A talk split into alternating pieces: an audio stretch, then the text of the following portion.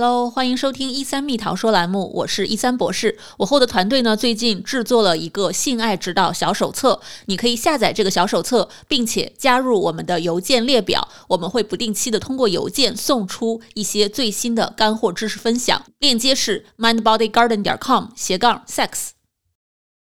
为全球华人科普性，帮大家降低对性的羞耻感。我是一三博士，欢迎来到我们这一期的一三蜜桃说栏目。在现代社会中啊，我们越来越多的观察到，除了这种传统的一对一式的家庭和婚姻关系之外，还有越来越多的一对多或者多对多的关系。在性心理治疗当中呢，我们把这称为多伴侣关系，而这呢又是我们必学的内容之一。所以今天我们就一起来聊一聊，到底什么是多伴侣关系。首先呢，我看到在一三年的时候，有两位进化生物学家。Evolutionary biologist，他们把这种一对一的关系分成两种类型，一种是社会性的一对一关系，就是你和一个人在这一辈子构建一个非常深刻的情感和身体的这样的一个链接，啊，通常呢是表现为一起构建一个家庭。另外还有一种是性爱式的一对一的关系，那是和某一个人在性爱方面一直都是只彼此只有对方没有别人的。后来有其他的研究，尤其是在一三年一到一六年一直到现在啊，有更多的研究发现，很多人开始有这样的一个倾向性，他要不就是维持一个社会性的一对一关系，但是在性爱关系上呢，慢慢的不维持一对一关系。或者他是反过来，对吧？维持性爱式的一对一关系，但是在这个社会性的关系上呢，比较的多元化，甚至有的人这两者都不想去啊去维持，它就是有一种非常不一样的关系，也是一种非一对一的关系。所以我就想抛砖引玉，提出我看到的这一点特别有意思的一个划分，然后想跟 Margaret 博士一起聊一聊这个啊非一对一的关系。都有哪些种类？到底是怎么回事儿？哦，对的，对的，这个这个话题真的很很很有趣，而且一对一的关系只有两种，可是非一对一的关系其实有十六种那么多，而且这不是说啊，只有在美国有这种事啊，哎，这些人怎么这么 modern 呢？其实我们从古到今。都有很多文献，或者甚至我们在中国的云南摩梭族的走坤的习俗，就是一个非一对一的啊啊这种关系。那我现在就给大家就是做一做科普，就是这十六种都是什么样的关系呢？第一种就是我们很多人都很熟悉的，就是出轨，就是婚内出轨呀，或者我们约会的时候出轨呀。就是在另外一方不知情的情况下发生了多人的关系，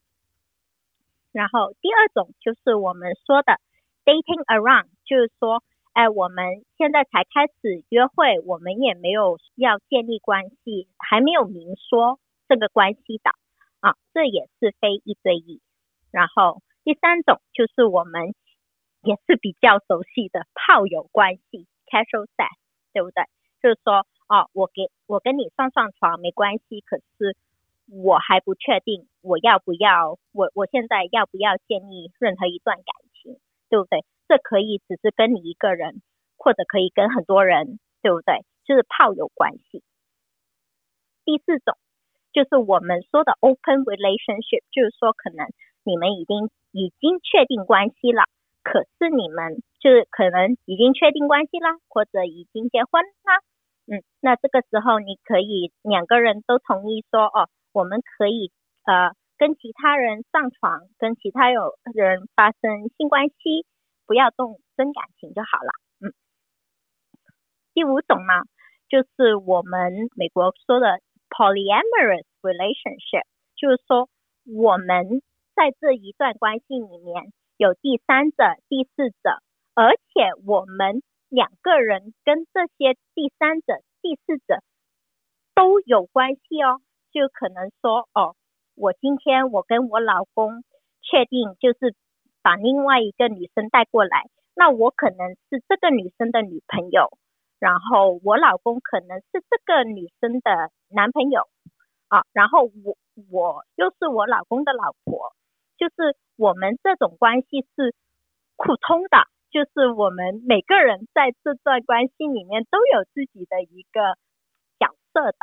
如果你们有看过那个美剧《Why Woman Kill》致命女人，它里面就是有一段故事，就是说。这种 polyamorous 的关系的，然后第六种就是啊比较商业模式，就是说啊可能我们 hire escort 就是啊花钱请性工作者，就是为我们服务啊，这其实也算是非一对一的伴侣关系。第七种就是我们说的 poly fidelity，就是说我我可能是。啊，又喜欢男生又喜欢女生，可是我又跟其中一方确定了关系，那我就说哦，我有一个男朋友，我也要有一个女朋友，那这样子就是 poly fidelity。第八种就是我们说的 don't ask don't tell，就是说你在外面怎么搞都可以，你不要告诉我就行了，也不要带回家，也不要玩出真感情就好了。那这种其实。说真的，我们在婚姻关系很多时候会看到，对不对？啊，很多啊狗血剧也会这样子演出来，对吧？第九种 one hundred mile rule 就是出差有艳遇是在所难免的呀，没关系，你出差你在外面搞就好了啊，就是你出差的时候搞，我就也是装看不见，没关系。然后第十种。就是 conference 在我们做各个专业的都会飞去不同的城市开会，在开这些会的过程中呢，我们也会认识很多有趣的人啊，然后发生性关系，这也是一种啊非一对一的啊伴侣关系。然后第十一种就是我们说的 unicorn polyamory，就是说我们双方都同意。带一个第三者进来啊，然后这个第三者呢，我们同意的话，我们都可以 vote 他出去的。就是说，我们什么时候厌厌恶了这个第三者的话，我们双方都可以说哦，我们不要这个第三者了。嗯，可是夫妻或者情侣之间是有商量的。第十二种就是啊，之前我们说的云南的那个走婚的习俗，对不对？Religious。Social polyamory，就是说有些啊风俗里面是说，哦，好像如果你跟谁谁谁结婚了，然后不幸你的老公去世了，然后你要跟老公的弟弟或者老公的哥哥发生性关系，呃，有下一代，那这种其实古今中外都有的。然后第十三种就是我们 call 的 swinging，就是我们。可能比较熟悉的多人运动，就是说很多时候夫妻会约出去。多人运动就是说同时只有多于两个人发生性关系，嗯，那就是夫妻双方或者伴侣双方一起约出去 swinging club，嗯，然后 swinging 呢又有分哦，有第十四种就是 soft swinging，就是说我们夫妻。一起约出去，可以有多人运动，可以观看多人运动。可是我们在这个过程中，我们只跟对方发生性关系，我们不跟别人啊发生性关系。然后第四五种呢，就是啊 close group swinging，就是说我可能我们比较熟悉的就是换妻，就是说我们可能。啊，两对夫妻，我们定时定后，我们就换一换啊，伴侣来享受性生活，这样子，就是说，我们只与少数固定的人进行多人的运动啊。然后第十六种呢，就是如果我们有 BDSM 的爱好者，那很多时候我们可能情侣双方其中一个人是比较 dominate 的，就是说，哎。其中一方是比较喜欢啊那个主导的那个 role，可是又在他的啊伴侣关系中啊得不到这个满足，那这个时候夫妻双方就同意，就是说啊，老公没关系，你出去啊，请一个人跟你一起上演这种性关系吧。那这个时候也是一种非一对一的伴侣关系，可是在这个情况下也是啊，夫妻或者情侣双啊双方是有共系的，嗯，所以这就是啊比较多哈，十六种不同的非一对一的啊伴侣关系。哇塞，Margaret 博士，非常感谢科普。我不知道在在我们房间里听的各位是不是和我一样，就是感觉眼界大开啊？因为我和 Margaret 博士呃读的文献不一样，所以听到十六种啊，觉得这个总结的好全面。那这里就有一个问题啊，Margaret 博士，在我们提到非一对一关系的时候，又牵扯到。是自愿的还是非自愿的？我也听到，在您提到的这十六种当中，有的是这个关系的双方会进行一定的沟通、协商，一起去决定；也有一些呢是一方非自愿的，甚至被蒙在鼓里的这样的一个状态。所以这个可能就牵扯到一个 consensual 啊和 non-consensual 这样的一个非一对一的关系，是不是？嗯，对的，对的，因为。其实很多时候就是情侣双方或者夫妻方面，就是不好意思跟对方说，然后觉得哎呀说了对方也不接受，那我自己在外面找吃的，对吧？就是我们第一种说的 cheating，对吧？出轨，这就是比较难啃三手了。嗯，不过很多很多我们工作中的非伴侣关系其实都是啃三手的，而且啃三手不是说哦。我同意你出去，那你就去玩吧。其实就算是啃三手，也要 ongoing 啃三手。为什么这样子说？因为我放你出去玩了，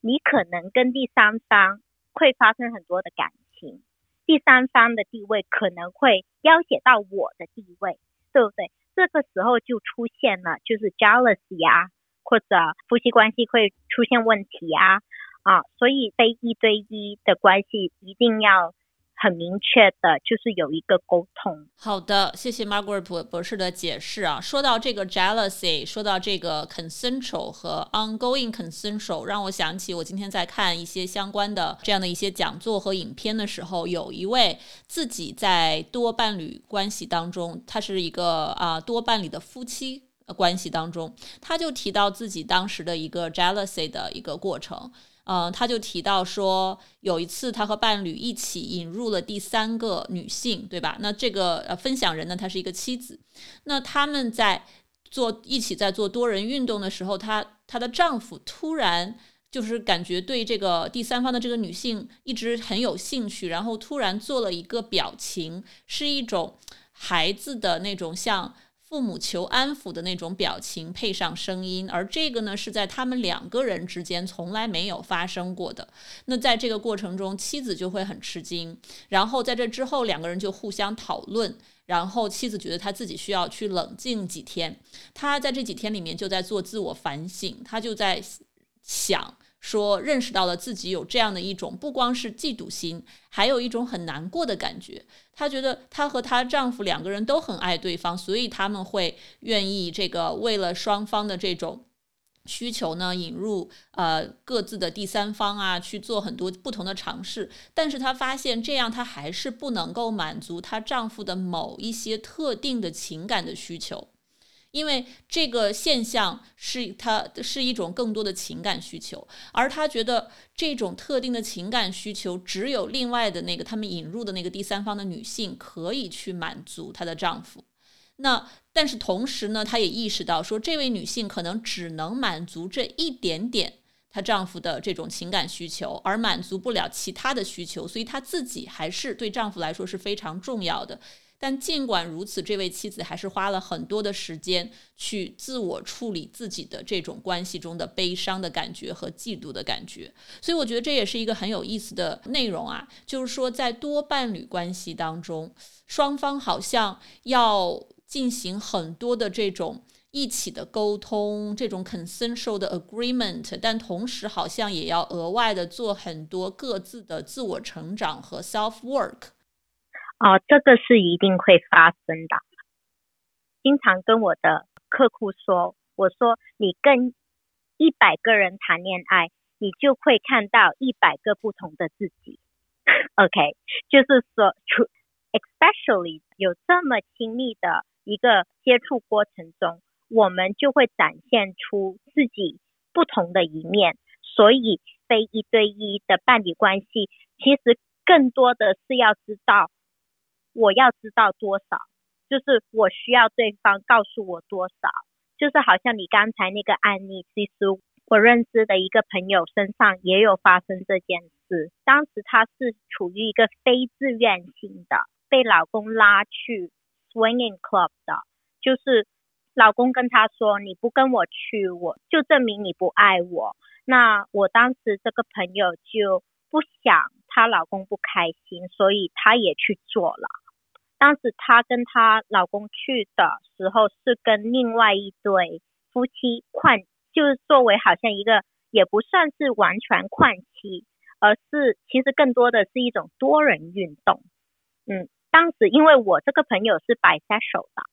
那当时就是她她老公跟另外一个女生做啊。我我我朋友也在，她的老公也要求我的朋友跟另外一个女生啊发生性关系，然后我这个女生朋友也照做了。可是当时她老公事后就发大火了，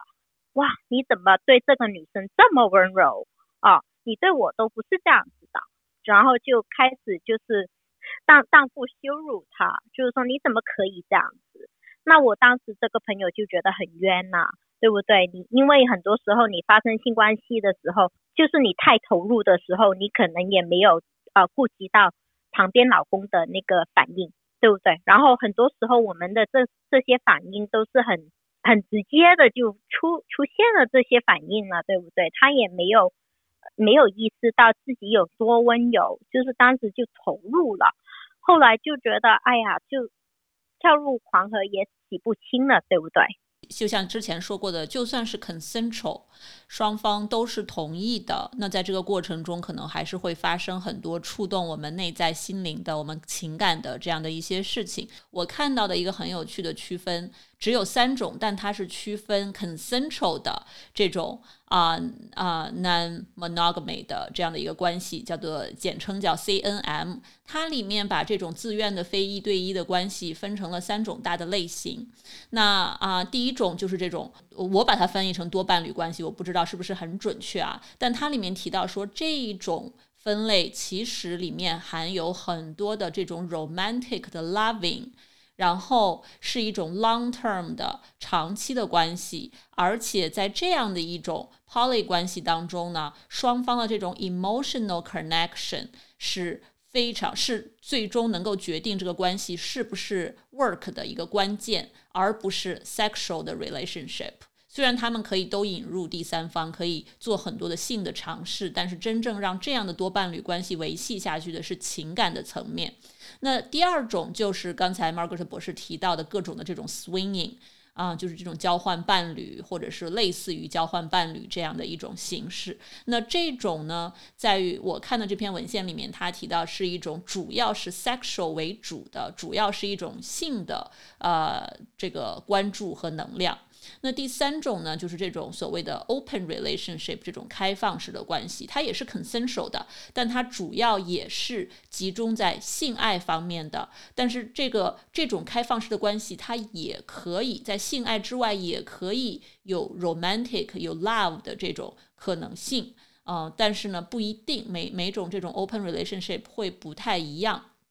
那我感觉我看了很多的书，包括在这个领域里面。比较有名的一些书，好像更多的还是关注在这种多伴侣关系，包括我们刚才 Margaret 博士提到的这个朋友的例子，听起来也是一种啊，这个多伴侣关系听起来是一种这个双方还是一对一是最重要的、最 primary 的，其他的关系更多的是 secondary 的这种感觉。不知道我理解的啊，和大家理解的是不是差不多？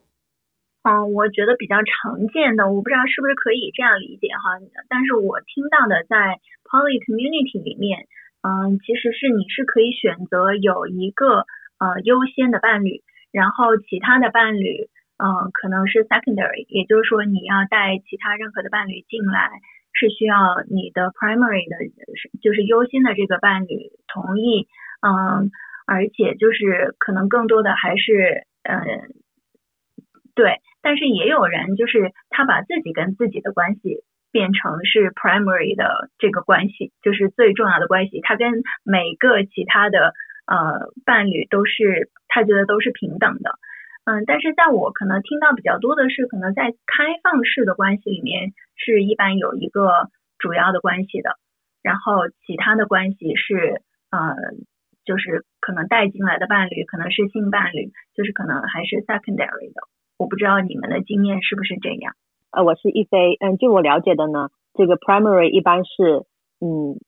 是，嗯，就是比较长期的在一起的这种，啊，就是说第一重要的一个伴侣。然后如果说接纳其他人，他一般也分这种 closed，呃，open relationship，或者说 long closed。就说 closed 的意思就是要经过这个，就像刚刚王扇子博士说的那样，要经过这个 primary 伴侣的同意才能带其他人进来，或者新添加新的成员。那么这种 open 的呢，就是说不需要经过这个 primary 伴侣的同意，嗯，然后在 poly 这个 community 里面，确实可能之前大家有讲过哈，就是有非常多种多样的一个组合，因为他们本质上就是一个反传统的，或者说是尝试各种可能性的组合，当然也会发明不同的名词来描述，或者有不同的规则，或者说一些约定俗成的大家共同遵守的一些东西。嗯，来来保证这个，嗯，在这个关系里面，啊，理想的是每个人的需求都得到满足，是一个比较公平的状态，或者至少是一个知情同意，然后，嗯，不存在剥削的一个状态。嗯，其实刚刚 Margaret 讲的那个，嗯，例子里面呢，我听着就觉得为这个女生感到很，嗯，不平，或者说有一些，呃，生气，就是说，呃，虽然是。呃，表面上是有经过他的同意，但是他的这个同意呢，其实并不一定完全是知情同意。就是这位女生在实践这个 swimming 之前，她可能对这方面了解不多，或者说也没有像呃，她和她的丈夫并没有就具体的细节沟通的很好，包括嗯，具体到哎是跟谁一起合适的人，然后什么样的形式啊，然后呃发生关系后两个人要复盘，然后再来谈谈啊 check 一下对方的感受。然后呃，继续怎么样的形式进行下去等等，在 Pony 这个 community 里面，其实这一方面的工作，嗯，是要做很多的，尤其是对于那种就是说一个伴侣带新手，另外一个新手伴侣进入这个社区之前，要有就有责任对这个新的伴侣做很多的教育和这个嗯鼓励，以及去那个安抚情绪等等，这种这样的工作才才是嗯可以避免那种因为无知或者说。呃，不太清楚的情况下被剥削的一种情况，所以我嗯想就说也蛮想强调这一点，就是在实践的过程当中，嗯，其实也蛮注意，就说嗯，不论是你的伴侣还是你其他的人，就是对大家要保持一个平等，这个平等还有很多种的层面，在这个实践上其实还是蛮复杂的一个事情，不然一不小心呢就容易啊，就可能嗯。就是感到受欺骗，或者是处在一个不平等的一个一个状态里面，挺不好的，就违背了这个嗯 Poly 的这个初衷，我觉得。